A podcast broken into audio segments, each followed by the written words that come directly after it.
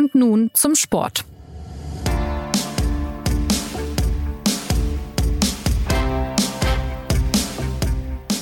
Herzlich willkommen zur neuen Folge des SZ Sport Podcasts.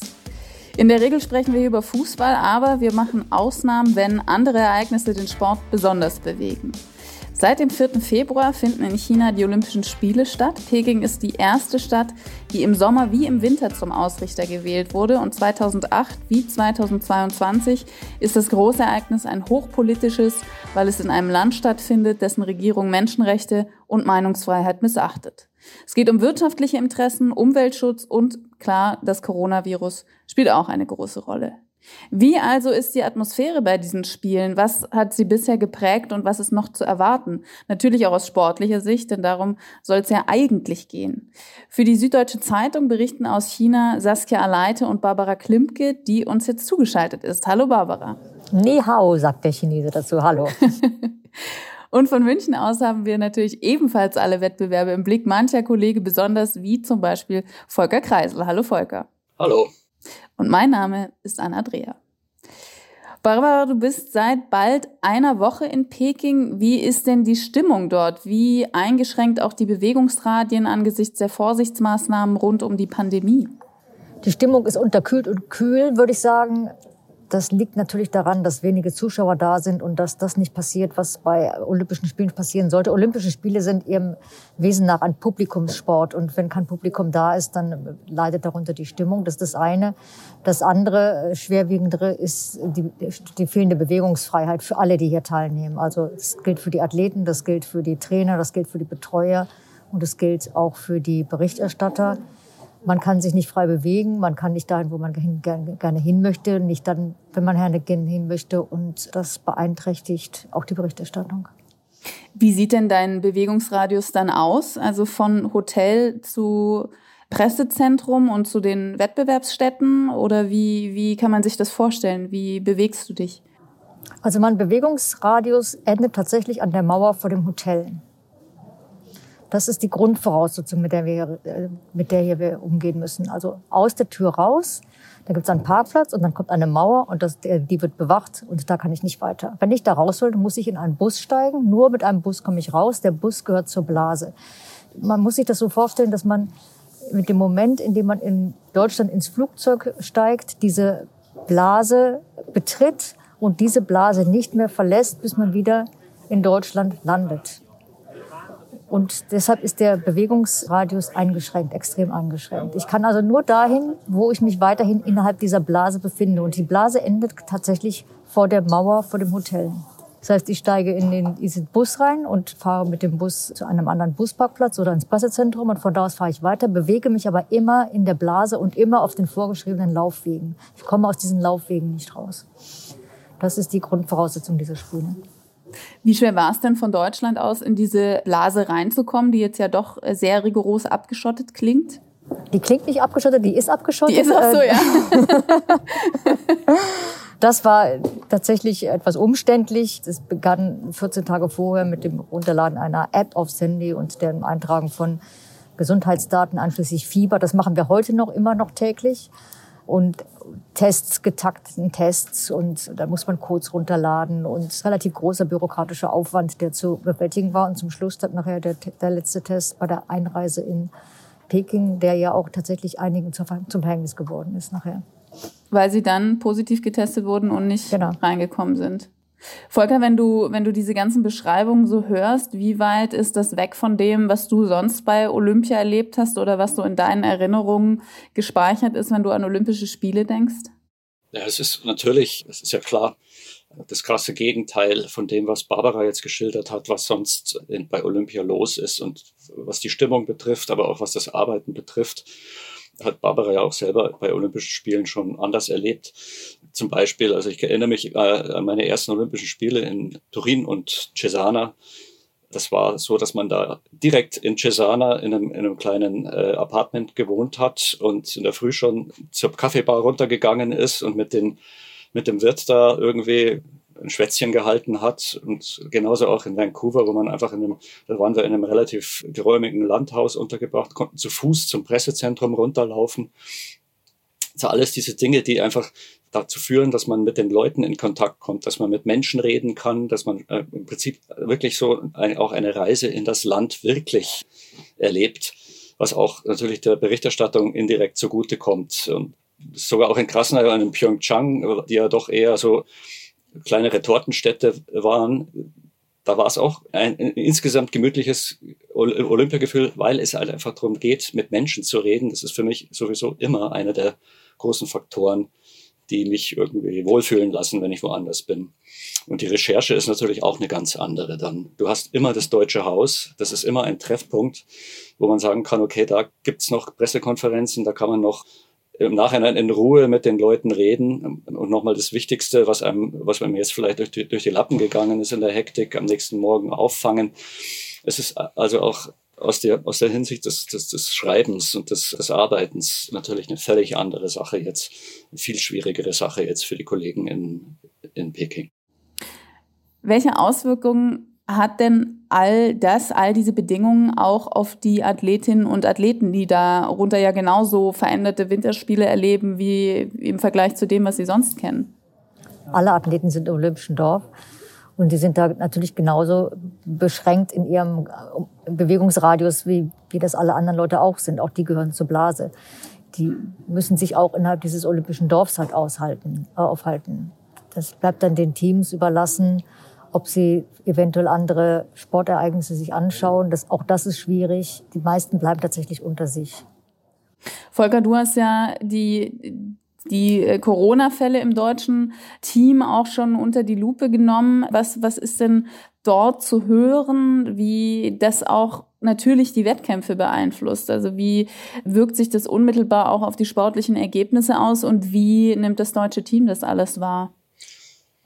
Also es ist tatsächlich jetzt dadurch, dass wir natürlich hauptsächlich die Corona-Fälle bekommen, die also tatsächlich positiv sind und nicht die vielen anderen, wie es denen jetzt so geht. Aber wenn man jetzt mal nur von dem, was man sozusagen an, an, an, an Positivfällen hört und wie mit denen zum Teil umgegangen wird, da gibt es natürlich auch Unterschiede, da kann man Glück und Pech haben, aber da ist zum Teil, das liegt schon ziemlich im Argen, muss man sagen. Also wenn man zum Beispiel jetzt an, an, den, an den Fall der nordischen Kombinierer denkt, die sind da speziell Erik Frenzel, der äh, mehr oder weniger auch ein Medaillen, wenn nicht Goldkandidat ist hier, der ist tatsächlich äh, rundum frustriert. Ich weiß nicht, wie es ihm jetzt geht, aber die, die Tage davor schien das doch so zu sein, weil er einfach in, in einem Mini-Hotel äh, mit einem, mit Mini-Zimmer mit ohne wirkliche Informationen, wie es weitergeht. Der Dolmetscher hat, ich weiß nicht, ob er es war, aber ich glaube bei ihm auch, auch nicht funktioniert. Und dann hat er am Ende auch noch kein vernünftiges Essen bekommen.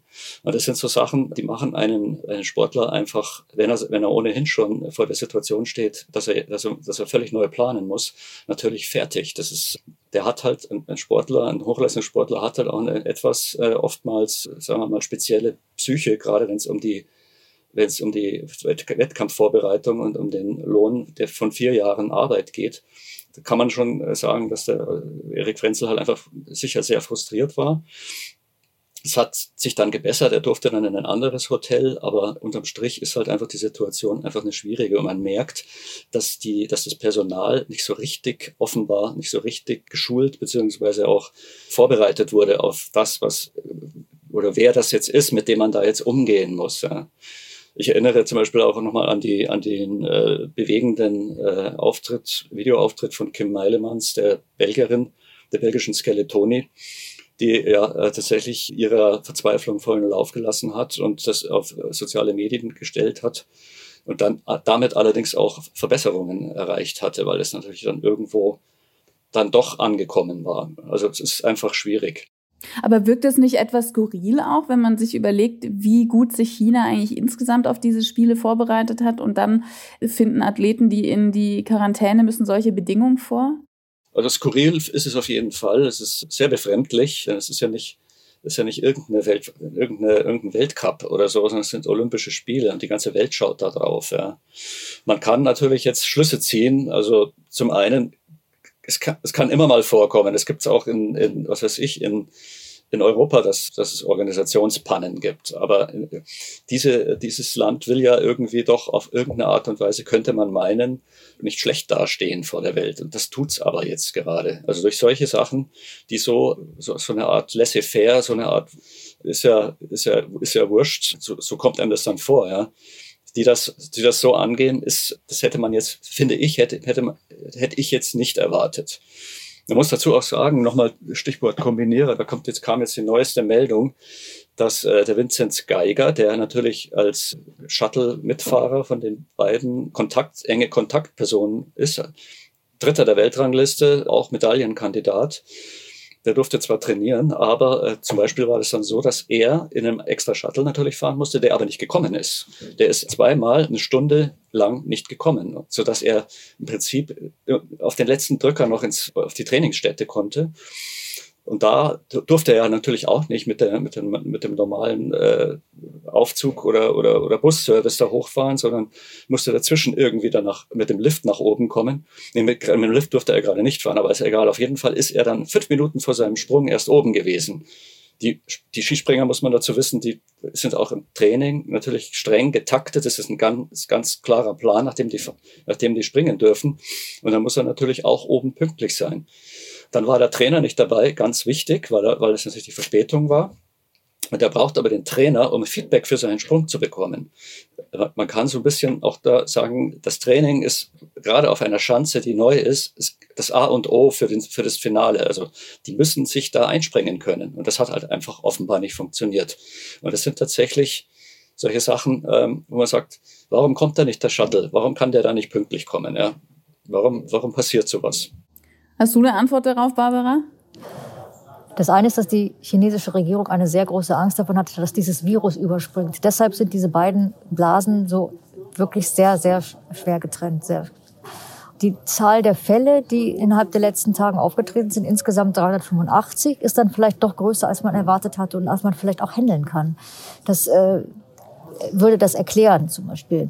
Aber ganz genau weiß ich es natürlich auch nicht, weshalb es da Organisationsmängel gibt. Man, man müsste davon ausgehen, dass die Olympischen Spiele, die ja äh, Kommerzspiele sind ähm, und getragen werden von Athleten, die unbezahlt sind, gerade diese Athleten, diese unbezahlten Athleten vernünftig behandeln. Das scheint mir nicht der Fall zu sein in, dem, in diesen speziellen Fällen, über die wir gerade gesprochen haben. Das wollte ich äh, gerade auch noch einwerfen. Also ich meine, man wünscht ja niemandem in Quarantäne zu müssen und dann erst recht nicht unter Bedingungen, die es schwierig machen. Für Hochleistungssportler ist es natürlich noch viel krasser, gerade bei Olympischen Spielen, weil ja alles durcheinander kommt, der Trainingsrhythmus, die Vorbereitung, die Konzentration und so weiter.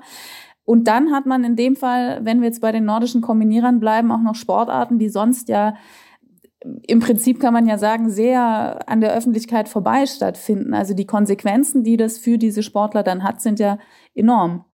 Ja, in der Tat. Also das ist, das ist ja auch der große Überbau an dem, bei dem Ganzen äh, oder die, die, die, die über, übergeordnete Überlegung, dass, dass hier tatsächlich lange, lange Zeit gearbeitet wurde, bis man dabei war. Die Athleten sind durch einen Qualifikationsprozess gegangen. Die haben äh, alle möglichen Entbehrungen da jetzt äh, auch mitgemacht. Und insofern sollten die eigentlich tatsächlich auch bei den Corona-Maßnahmen Blase hin, Blase her, da müssen sie drin sein, zumindest so bevorzugt werden oder so gut behandelt werden, dass sie das Maximale dessen, was sie, was sie bereit sind, ausschöpfen können. Wie viel ist bei all dem eigentlich noch vom ursprünglichen olympischen Geist übrig? Ist da überhaupt noch wirklich was übrig, wenn man sich anguckt, in welche Richtung sich die Spiele entwickelt haben, welche Forderungen das Internationale Olympische Komitee an Ausrichterstädte richtet, dass man das Gefühl hat, die Profitgier des IOC um den deutschen Präsidenten Thomas Bach steht so im Vordergrund, dass Konsequenzen und Lebensumstände in den Ländern ausgeblendet und so weiter. Also Olympia wird ja oft dann äh, sogar noch als Heilsbringer für gesellschaftlichen Wandel und so weiter verkauft. Also wie viel ist jetzt, wenn man all das zusammennimmt, über was wir jetzt auch schon geredet haben, noch übrig von diesem ursprünglichen Geist? Ich tue mich immer ein bisschen schwer mit dem olympischen Geist und mit den Olympischen Spielen. Die Olympischen Spiele sind ein großes Sportfest und sind eine Kommerzveranstaltung und sind eine Mammutveranstaltung, von der bestimmte Leute profitieren. Das ist das IOC einerseits und das sind die ausrichtenden Länder und Städte und Regierungen andererseits. Das, äh, das ist in, bei, bei allen Spielen so ähnlich, ähm, manchmal mehr, manchmal weniger, manchmal offensichtlicher, manchmal weniger offensichtlich. Im, vor, vor vier Jahren bei den Olympischen Winterspielen zum Beispiel ging es darum, dass das IOC versucht hat, eine, eine politische Agenda durchzudrücken, die darauf hinauslief, dass sich Nord- und Südkorea weiter annähern. Auch das war eine politische Überfrachtung der Spiele. Das gibt es immer. In diesem Falle ist es einfach so, dass China diese Spiele ausrichtet, dass China sich in der Welt behaupten will, dass es, ein, dass es, ein, dass es Image-Spiele sind, dass sie politisch wichtig sind für den Staatspräsidenten Xi, weil er sich in diesem Jahr zu, erneut zur Wahl stellt, weil er sich nicht leisten kann, dass die Corona-Politik scheitert, weil das seine eigene Position schwächen würde. Alle diese Dinge spielen damit rein. Das weiß man, wenn man hierher kommt. Das weiß, äh, das weiß jeder Berichterstatter. Das muss man im Blick haben und das muss man thematisieren können. Das ist der Hintergrund, vor dem diese Olympischen Spiele und diese, diese Sportveranstaltungen stattfinden, immer. Das, hat, das, ist, das zeigt sich bei diesen Spielen vielleicht verschärfter, weil der Blick mehr auf, auf China gerichtet ist, weil die, weil die Zuschauer fehlen und, äh, und nicht ablenken können, weil die Stimmung fehlt und das den Blick auf quasi das Gerüst hinter den Spielen mehr wirft, vielleicht als wenn das verhangen ist mit schönen Kulissen und mit jubelnden Zuschauern und so weiter. Ja, ich hätte jetzt schon gesagt, ich bin da vielleicht ein bisschen naiver, aber ich hätte schon gesagt, dass äh, die Spiele schon, neben all dem, was, was Barbara natürlich gesagt hat, natürlich, aber dass die Spiele schon eine, äh, eine besondere, äh, einen besonderen Spirit haben irgendwo. Der auch noch da ist, würdest du sagen? Grundsätzlich hatten sie ihn mal äh, durchaus und natürlich gab es auch schon immer politische Einflüsse und auch die Spiele an sich wurden werden natürlich per se immer äh, auch von von Regierungen das müssen gar keine diktatorischen Regierungen sein, werden sie ausgeschlachtet zum eigenen Bespiegelung. Aber im Bereich der Athleten und, und deren, äh, deren Trainer und der, der ganzen Mannschaften, die da unten sind, da merkt man schon, wenn man mit denen vorher spricht, bei den Weltcups, wenn es im Winter dann wieder losgeht, da, da ist so, schon so ein Kribbeln. Das ist so ein dummes Wort, dieses Kribbeln, aber man merkt schon, dass da so eine gewisse Aufregung einsetzt und dass man sich auf etwas freut, was, was es nur alle vier Jahre gibt. Und wo man tatsächlich, wenn man gut ist, tatsächlich irgendwo sich da in die, in die ewigen Listen eintragen kann. Ja.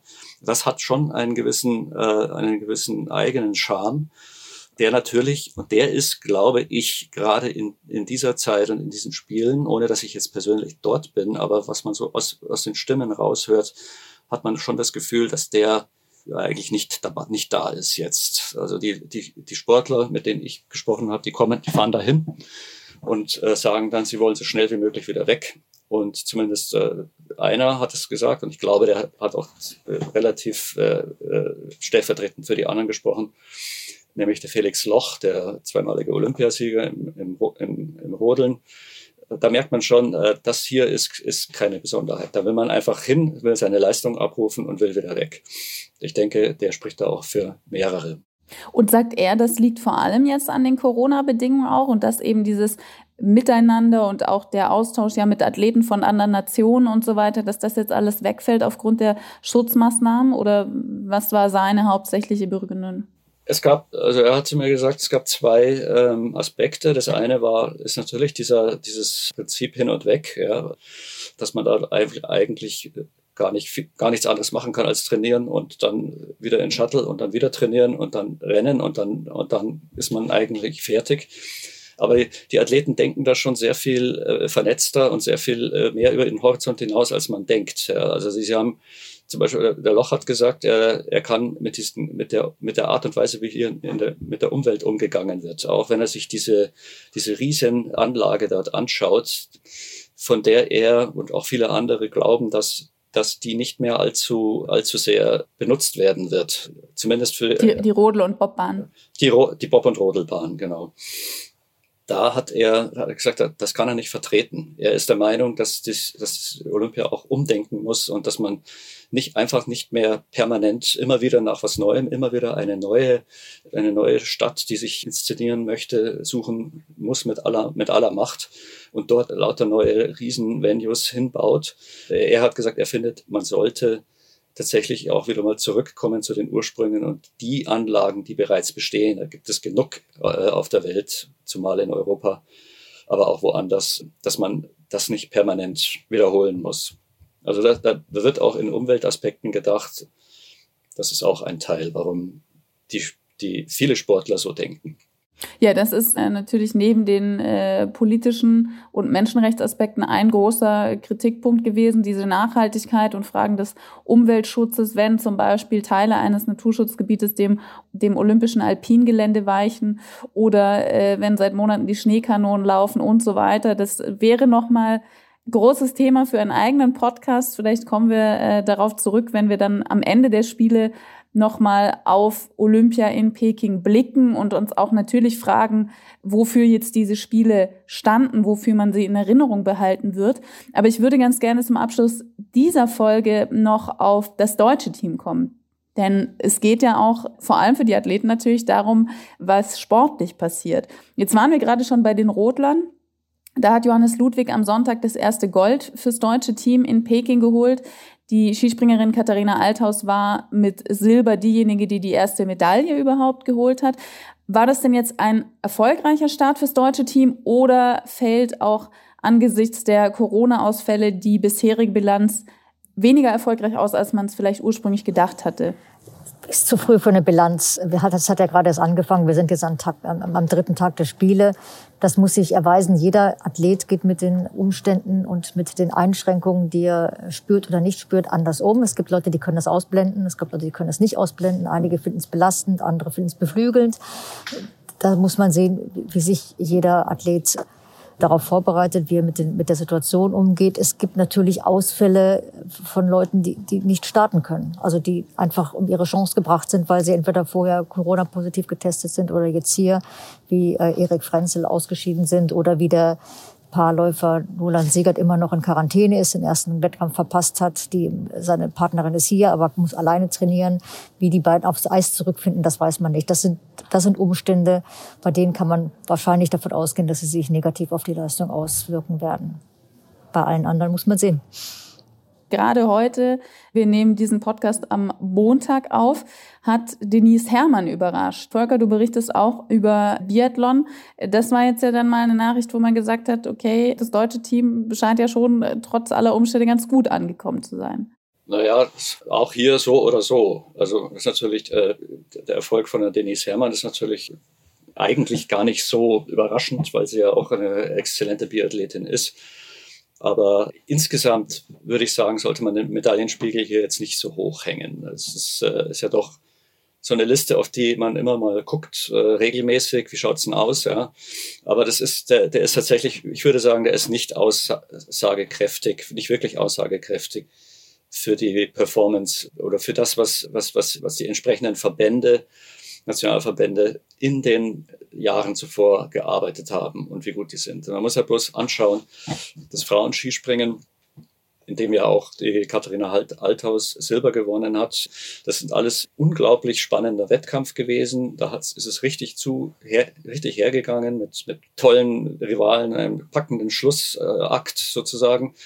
Und hinterher stand man dann so ein bisschen aber auch da und hat sich gedacht, ja, und die beste, die Weltbeste, die, die, die Weltranglistenführende Marita Kramer war ja nicht dabei, weil sie Pech hatte, weil sie einfach Pech hatte. Und die hat tatsächlich richtig, äh, die, die hätte hier mit Sicherheit, ich will nicht sagen gewonnen, aber eben vorne mitgespielt. Und das ist halt einfach nicht so gewesen.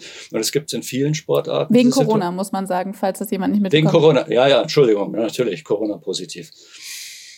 Ja, das ist halt so. Ich weiß nicht, ob das so, ob, ob man da so sehr jetzt auf auf, die, auf das große Ganze und auf das große ganze Ziel und wer, wer, welche Nation ist jetzt vorne und welche nicht, fand ich sowieso schon immer so ein bisschen befremdlich, das war das eigentlich nicht so richtig dem olympischen, meines Erachtens, olympischen Geist, wenn man so will, entspricht. Aber egal. Da, jedenfalls ist, ist das meines Erachtens zweitrangig momentan. Es kommt eher darauf an, die einzelnen Individuen zu, be zu beobachten. Und auch da gibt es halt einfach auch die Situation, dass du Corona-bedingt auch äh, eben nicht so viele Trainingssprünge unter Umständen hast, nicht so die Möglichkeit hattest, dich mit etwas zurechtzufinden, was du noch, was dir noch fremd ist. Beispiel ist zum Beispiel Karl Geiger, der ja auch als Top-Skispringer, also als Weltcup-Führender hierher gekommen ist und einfach überhaupt nicht mit dem Radius dieser Schanze zurechtgekommen ist und der entscheidenden paar Zentimetern, in, dem, in denen intuitiv beim Skispringer alles passiert. Ja. Wenn das nicht funktioniert, dann, dann hat halt auch so ein, äh, so ein Sportler einfach schlicht und ergreifend Pech gehabt, muss man sagen, wenn er mit einer Schanze nicht zurechtkommt. Das gab es schon immer. Und insofern und wenn dann auch noch eine, ein Wettkampf, Entschuldigung, das muss ich jetzt kurz ein bisschen ausführen, ein Wettkampf wie gestern kam, in dem die letzten zehn Springer, also die Top Ten der Welt, dermaßen schlechte Verhältnisse plötzlich bekommen haben und die Jury meines Erachtens nicht entsprech entsprechend reagiert hat, weil der Wind von hinten kam plötzlich und die Skispringer dann latent auf die Schanze gedrückt hat beim Flug, dann kommt das eben auch noch dazu. Und deswegen, das sind alles so Punkte, also äh, zum einen das ganze Corona-Thema, zum anderen auch offenbar irgendwo äh, die entsprechend die speziellen Bedingungen bei Olympischen Spielen, dass man da jetzt nicht so, also ich, ich nehme den Medaillenspiegel jetzt ehrlich gesagt nicht so ernst in diesem. Bei diesen Spielen unter Ausgabe. diesen Bedingungen, ja. Genau. Bis zum 20. Februar laufen sie noch und wir werden auf jeden Fall zum Abschluss der Spiele, wie vorhin gesagt, nochmal ganz genau auf Olympia blicken und schauen, was jetzt alles war und dann vielleicht nochmal Bilanz ziehen, vielleicht aber auch nicht. Wir haben ja gerade gesagt, der Medaillenspiegel ist ein bisschen schwierig unter den Umständen und äh, darauf soll es natürlich auch bei Olympia nicht allein ankommen. Ähm, vielen Dank, Barbara, dass du uns hier aus Peking zugeschaltet warst. Gerne. Vielen Dank, Volker. Und äh, die nächste Folge von Und nun zum Sport gibt es wieder nächsten Montag dann zum Fußball, bevor wir wieder zu Olympia gucken. Und wir freuen uns, wenn Sie wieder mit dabei sind, egal worum es geht. Bis dahin eine schöne Woche. Machen Sie es gut.